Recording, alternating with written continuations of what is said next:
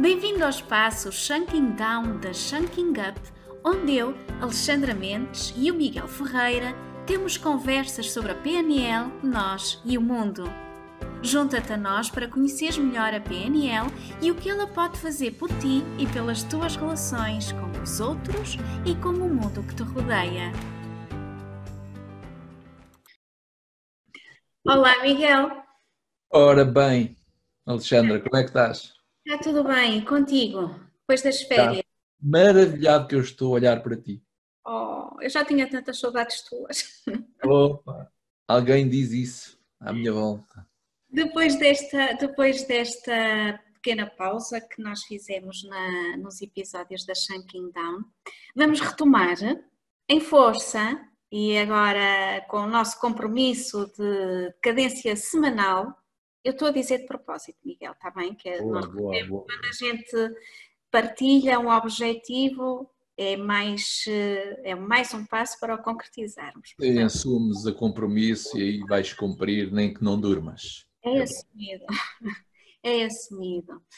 Um, e o tema que te trago hoje para esta, este 13 episódio tem a ver com uh, o período de férias, curiosamente, que já passou e que alguns de nós queriam mais, um bocadinho, há de haver mais daqui a uns tempos.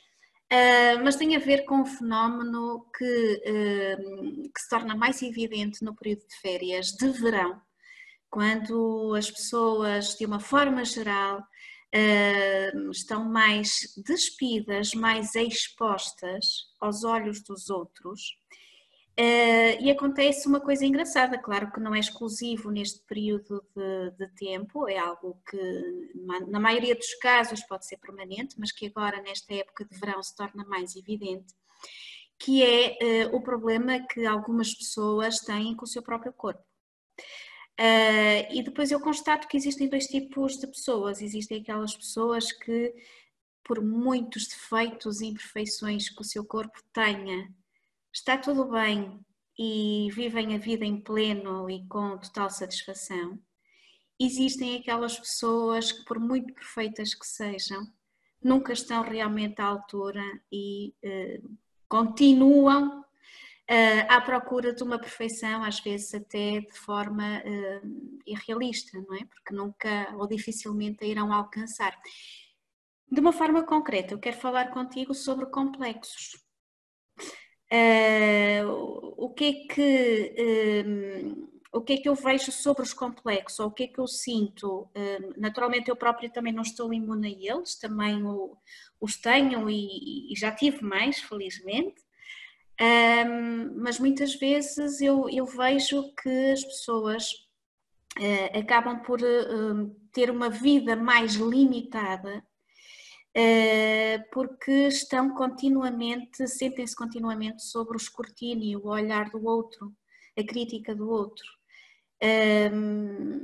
E eu percebo que isto é muito limitante.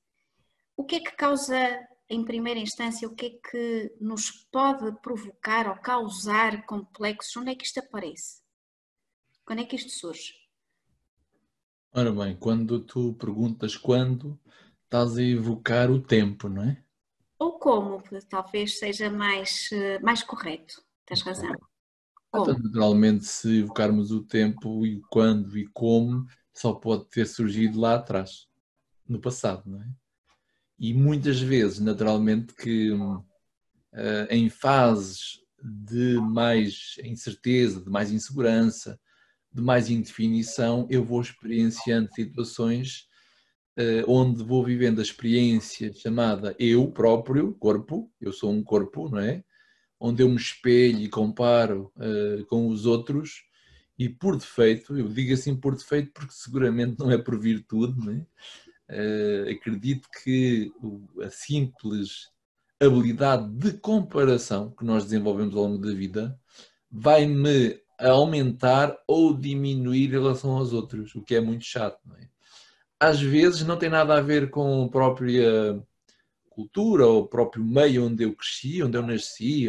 É natural que se eu for filho de pais complexados, complexados, naturalmente possa também modelar essa mesma experiência e dar ênfase em demasia à importância que dou ao corpo. Não é? Se eu for filho de pais descomplexados, não é? provavelmente vou aprender ou modelar a mesma coisa. Não é?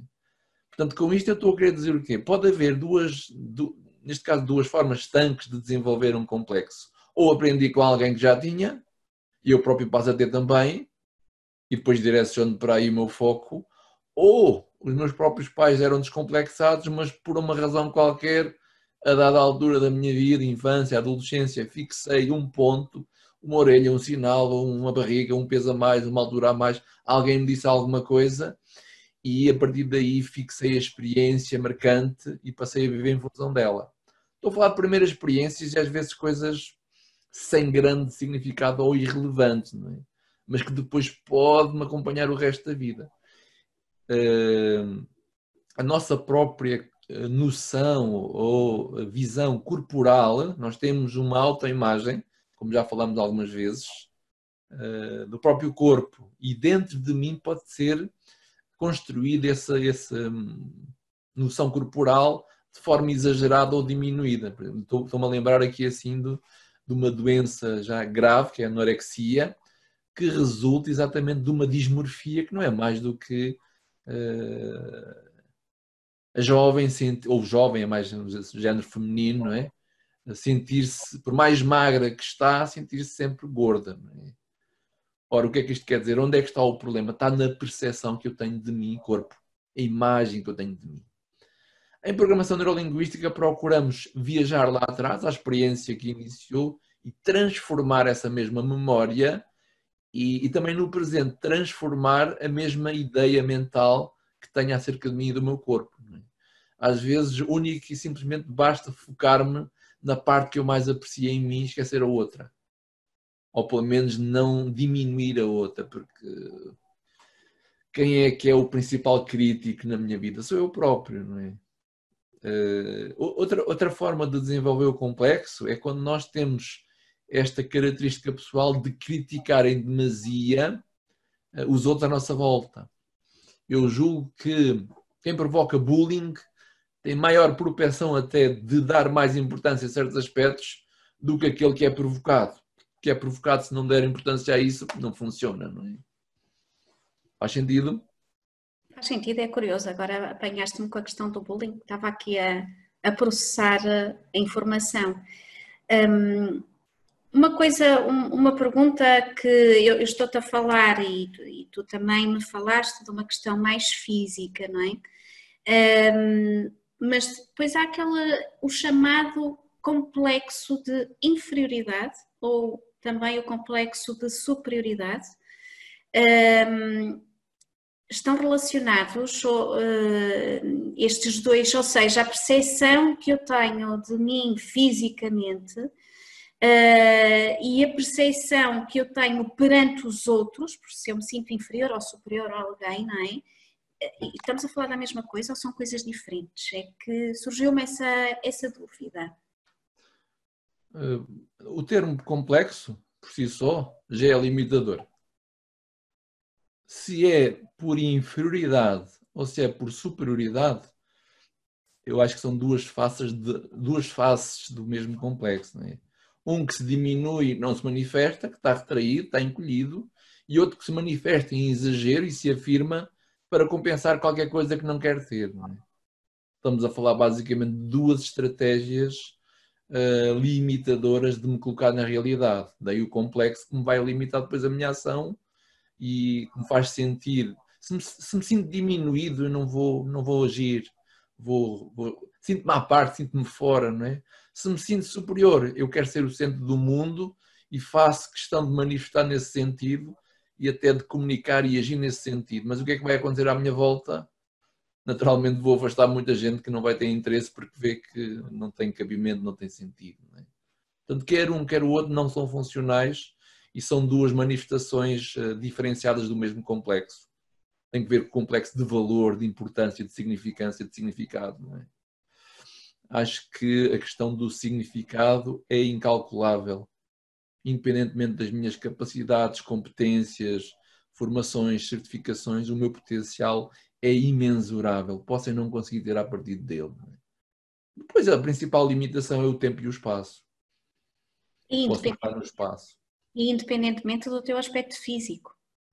Não é? Quer dizer, é de tudo, não é? Portanto, aqui nós temos que uh, pensar em termos de capacidades Tu estavas a falar muito de, de conhecimento, de, de, competências, mas também independentemente da forma física que eu tenho, não é? Se sou mais magra, menos magra, se, se me visto de uma determinada forma, forma ou de outra, uh, o valor, valor intrínseco enquanto humano, enquanto ser humano, é o mesmo e o potencial é enorme, como tu dizes.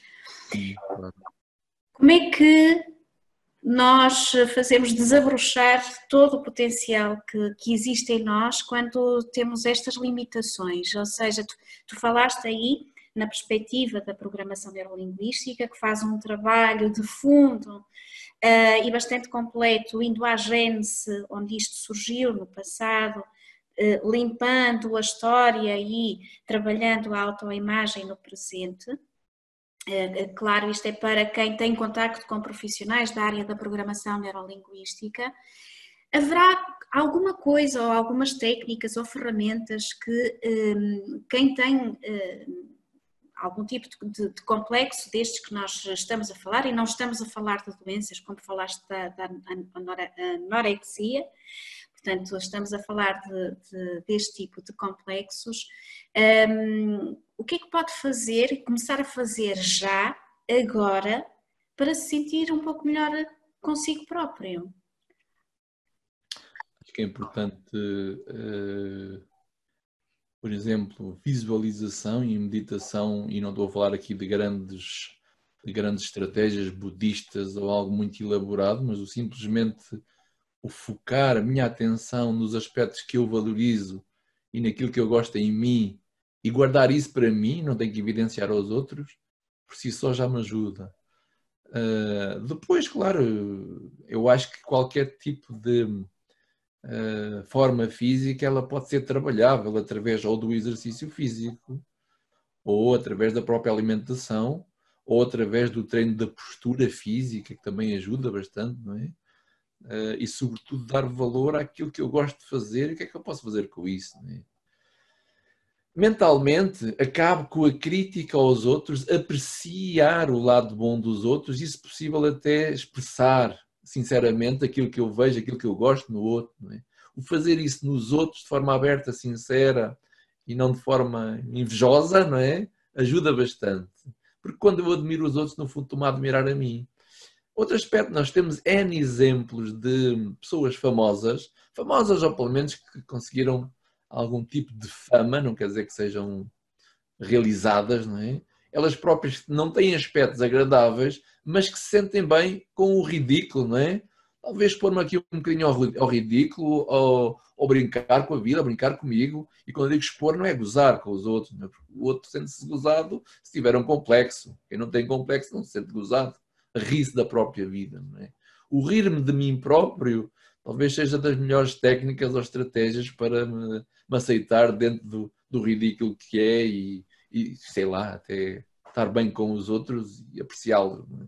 Portanto, isto são técnicas, isto é uma atitude, atitudes que eu posso desenvolver no dia a dia de apreciar verdadeiramente os outros, o lado bom dos outros, porque uh, bonito e feio não é mais do que um conceito, não é? Verdadeira beleza ela vem do interior da aceitação pessoal e dos outros à volta. Não é? Quando isso sucede, até aquele de aspecto mais feio se torna bonito.